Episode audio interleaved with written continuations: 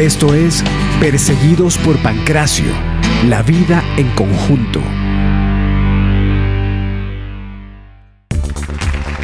Les damos la bienvenida a su podcast favorito con sus estrellas favoritas. Hoy con Oscar Boorques, Alejandro Orbegoso, El Paisa, Edison Mesa, los hermanos Gustavo, María Clara y Roberto Gallardo. Pachito Villamizar, José Luis Ramírez El Tombo, Elkin Padilla, los hermanos Díaz, Juan Carlos y José Guillermo. Y desde Costa Rica, Juan Manuel Sánchez Cuevas. Pero, pero el, el de Pancracio, yo me acuerdo que era el mejor tirador de bolillo. Claro, el man, nosotros íbamos corriendo, íbamos corriendo, y el man lanzaba el bolillo a media altura los pies. me estaban cayendo por ahí. El, cuchito, el cuchito nunca nos agarró, nunca en su vida nos agarró, sino que cuando nos tronchábamos un pie, una mano, tocaba ir a donde a que lo sobara Pancracio y ahí se desquitaba de todas, hermano. Hay una anécdota en que estamos en, nos habíamos subido a las tapias. Bueno, y algún, todos nos alcanzamos a bajar y el último que se alcanzó, que se, que se quedaba por bajar era Raúl. Fufu. ¿Sí? Y Fufu le tocó bajarse y Pancracio lo estaba, lo estaba esperando así con los... para cogerlo. Y Fufu dijo, pues qué diablos, hágale, y se le botó encima, le cayó encima, lo tumbó y salió corriendo para que no lo cogieran. pero nunca nos, nunca nos cogió. Él, sabía quién era uno y todo, pero nunca nos cogió. Pero cuando me sobó la mano, le cuento que se cobró fue todas. Oiga. Y nunca me olvidaré, man, cómo me cogía esa mano y me volteó. Era un señor como, como con cara de ogro. Gordo, moreno, con cara de maluco. Y ya, ya tenía sus años. Y así pues duró toda la vida. Así lo conocimos y así envejeció el man igualito, siempre. Igualito siempre. Sí, sí, yo nunca lo vi cambiar además siempre igual. Perseguidos por Pancracio, perseguidos por Pancracio, perseguidos por Pancracio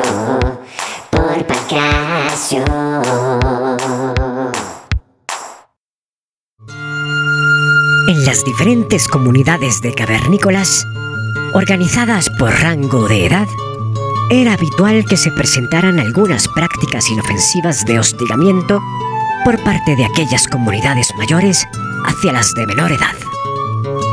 Estas inocentes travesuras determinaban el dominio y poder territorial de una comunidad sobre otra. ¡Qué ternura! Ah, no, digo, esa, esa división, nosotros estábamos abajo, abajo, pero en la mitad estaba Martín. Ah, Meneses, Meneses de los grandes. En la mitad estaban Martín Meneses, el Paisa, Julio. Sí, y esos eran los que nos perseguían a nosotros, a darnos una solfa. Gustavo se refiere a aquella práctica de inocente tortura en la que un individuo es golpeado en su cabeza fuerte y repetidamente por varias manos. A, eso, sí, a darnos una solfa y punto. Una solfa, un e, pum, no sé qué, y listo, pero era, era salir para mí, que yo vivía en el 1742, pegarse todo ese viaje hasta la tienda y volver. Eso era, marica, eso era una, una aventura total, andar de camuflado, mejor dicho, pues, que no me vean que pillarse, uy, allá está ese grupito y era cómo dar toda la vuelta por detrás, alguna vaina tocaba hacer. No, pero fue, pero Roberto Gallardo y Cepillín, que era el amigo, ¿sí se acuerdan de Cepillín? Cepillín, Roberto Gallardo, yo no me acuerdo quién más, yo creo que Walter, el, el, el, que, se, el que se convirtió en chef después, ellos, ellos nos torturaban y nos hacían pasar la 29, toda la 29 en cunclillas y si uno se paraba le pegaban.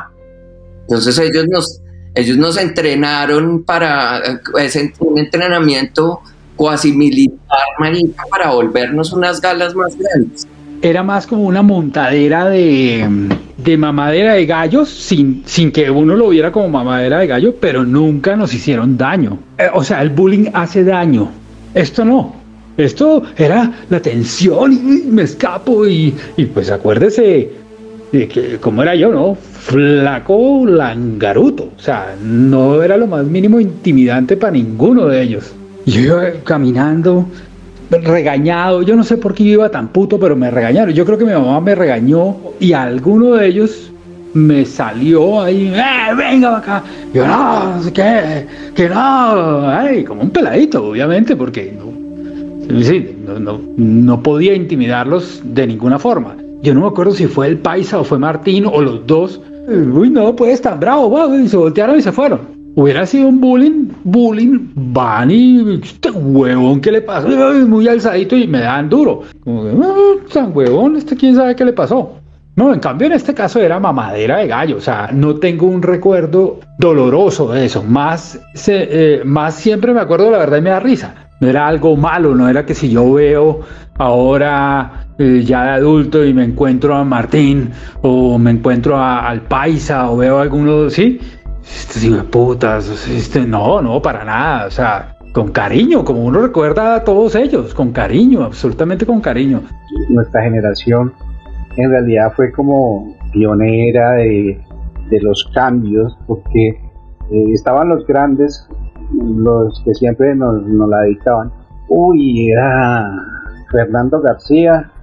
Nosotros no podíamos jugar en el mismo espacio que ellos podían jugar, entonces nos sacaban, nos iban sacando las canchas. Entonces, bueno, chinos, llegamos nosotros, chao pues. Y uno, pues, ¿qué queda? La diferencia de músculos, la diferencia, nos tocaba abrirnos del parche porque llegaban ellos, entonces ¿Sabe quién era muy montador? Era Carlos Congote, uno de los mayores de los Congote. Sacaban a todo el mundo de la cancha, chao chinos de acá, y tiraban balón y todo, y nos tocaba irnos. Pero marica, pero igual, era como un- una montada, pues, huevón, pues buena onda. Eh, Las montadas inclusive no eran tan ofensivas. Si le parecía a uno que eso era bullying, pues, una de las montadas más chistosas que, que, me ha pegado pues, fue su hermano Oscar. Siempre me decía, el que vaya, vaya, vaya, vaya, vaya". En la pileta usted no podía cumplir años, porque si cumplía años lo buscaban por todos lados, se lo llevaban y lo tiraban a la pileta. Y previamente le habían llenado la cabeza de huevos, harina, harina y arena. Y lo volvían a una misericordia y uno terminaba vuelto miércoles. Ah, bueno, ese era el deporte oficial de esos manes. Era perseguirnos, agarrarnos y para la pileta. Entonces uno llegaba a la casa todos los días lavado. El recurso, el recurso que utilizaban esos manes para hacer lo que les diera la gana, nosotros entonces llegaban cuando, cuando salían en bicicleta y ponían, iban a saltar, entonces nos comenzaban a poner, ah bueno, entonces yo salto dos chinos, póngame dos chinos ahí, pan, nos ponían a nosotros. Pasaban en bicicleta, ah, póngame otro chino, pa, otro chino, póngame 10 chinos. y el que le tocaba de último en la fila ya, apretando.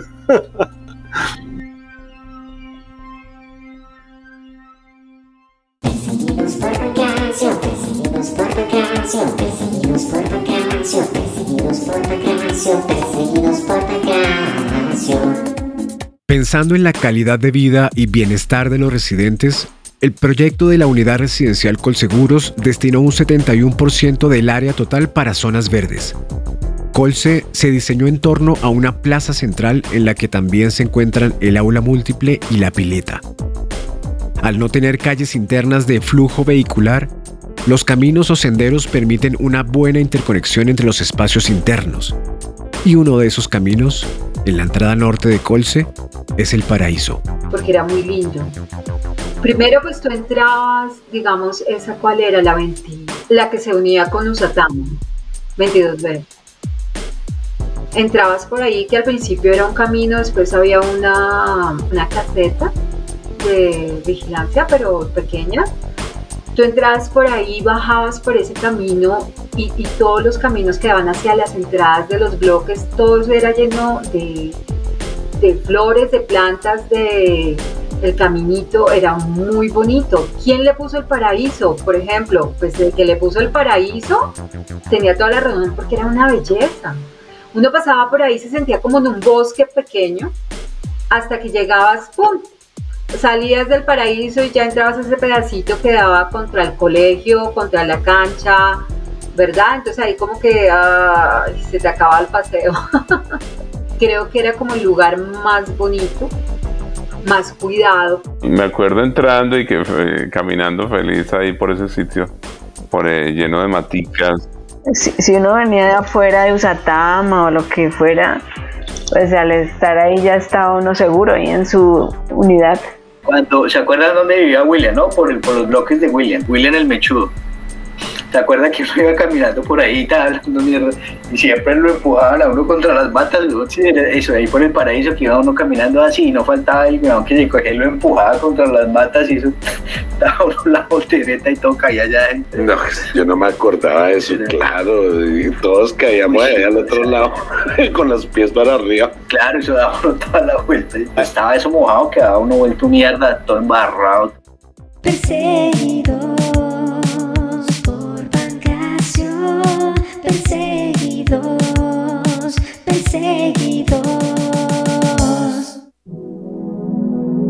Y eso me encantaba, que me- pues es que allá, la Sajonia, por Dios, no hemos hablado de la Sajonia. No, la panadería, esa era otra institución de Colseguros, que al principio a Silvia a mí no nos fue muy bien porque recién llegadas de Barranquilla fuimos, y eso era hartísimas empleadas, no sé si se acuerdan, que era muy grande la Sajonia, o sería que yo la veía grande, y habían ah, bastantes empleadas, nosotros llegamos, gracias, por favor, nos regalan dos piñitas, y las piñitas y las piñitas era, eh, acá se le dice mojicón, pero en Barranquilla es el pan con azúcar por encima, se le dice piña. Entonces nos trae dos piñitas, por favor, y las viejas, tin, y nada, dos piñitas, por favor, y ahí paradas nosotras, pues, señorita, que para dos piñas, ay, se las puse hace rato, y nosotras mirábamos dónde estaban, y eran dos piñas postón. Yo, no, esa, las piñitas, ah, esa no se llama piña. por así decirlo, cuando yo le digo a mis hijos, no, es que, Pérez, cuando yo era pelado, eh, había cornflakes, no más, nada de Choco Crispies, nada de, nada de eso, habían chitos, no más. Llegó la gran novedad de los goodies. A la Sajonia llegó algún producto nuevo, pero llegó ese producto y era una locura para mí. No me acuerdo en este momento si eran los rellenos o algo así. Yo me acuerdo que la, Sajonia era tremenda panadería, tremenda, tremenda. Ah, yo estaba pensando en la panadería precisamente de Mon Rodrigo. Uy, es que para mí era como mi sitio preferido. Era como ir a ver como porno roscón. Yo iba a ver esos roscones más ricos. Uy. Y no, era muy rico. Me acuerdo que los mojicones estaban, estaban buenísimos. Ya regresamos con Perseguidos por Pancracio, la vida en conjunto. Ven a saborear los mejores roscones y mojicones de la ciudad. Déjanos tener el gusto de servirte nuestras exquisitas milhojas, brazo de reina, curasanes, galletas con punta de chocolate, pan blandito y mucho más. Atendida por Don Rodrigo, su propietario. Visita nuestra panadería, tu panadería. La Sajonia. Perseguidos por Pancracio, perseguidos por Pancracio. Y llegamos a la sección favorita de todas, todos, todes, todos, todis. La institución del mal. Pero la otra era que nos cogían a solfa, ¿no? Y entonces estos manes, estos manes se ponían de acuerdo y seleccionaban a uno. A eso no lo, toma- no lo tocaban mucho porque era el, el- el primo de Julio. Entonces nada, él era, él era intocable. Ale, Ale tampoco lo tocaban mucho porque era el hermanito de Carlos. Y, y Carlos era ese, de ese combo. Sin embargo, pues también se la montaban. Para los que sufríamos era Pachito, eh, yo, eh, el Pepo. Y entonces, ¿qué pasaba? Bueno, a todos nos pusieron lo mismo, pero una vez, una vez a Jorge Edward lo empelotaron, lo dejaron en calzoncillos, lo amarraron a un poste, al poste de atrás de la cancha de fútbol, de la cancha- entre la cancha de microfútbol y, la, y las barras, y lo agarraron a bodocazos, con, con agujas, con agujas, y lo dejaron ahí amarrado. Pero lo más común y lo que nos daba mamera era que nos daban solfa. Metían unas solfas horribles y nos llamaban por teléfono. Marica, va a salir. No, no, no, porque nos, nos- me metí una solfa. No, salgamos. Bueno, nos quedamos encerrados como unos pelotas. No, mano, por el susto. Una vez, Un domingo Pachito salía de la Sajonia, salía con las mil hojas y con unas galletas y con unas vainas y todo cargado. Él cogía hacia la derecha de la Sajonia para meterse por el túnel y subir por la Torre 1. Iba dando la vuelta por, la, por el túnel y venía Julio. Venían todos de dar la vuelta por ahí, lo agarra y le metió una solfa y él por no descuidar sus, sus y toda esa vaina, eso terminó. Le metió una solfa, lo cascaron. Para eso les barataron las mil hojas. Llegó a la casa con las mil hojas todas vueltas, un carajo. Y todo untado, pobre, no.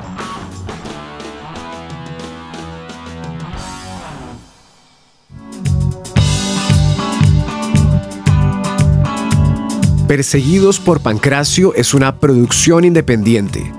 Si te gustó este episodio, recomiéndalo y compártelo en tus redes.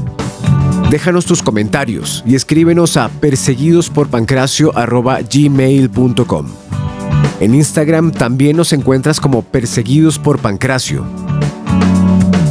Si lo consideras, cualquier apoyo económico también es valioso y nos ayudará enormemente para seguir contando las historias de Colse.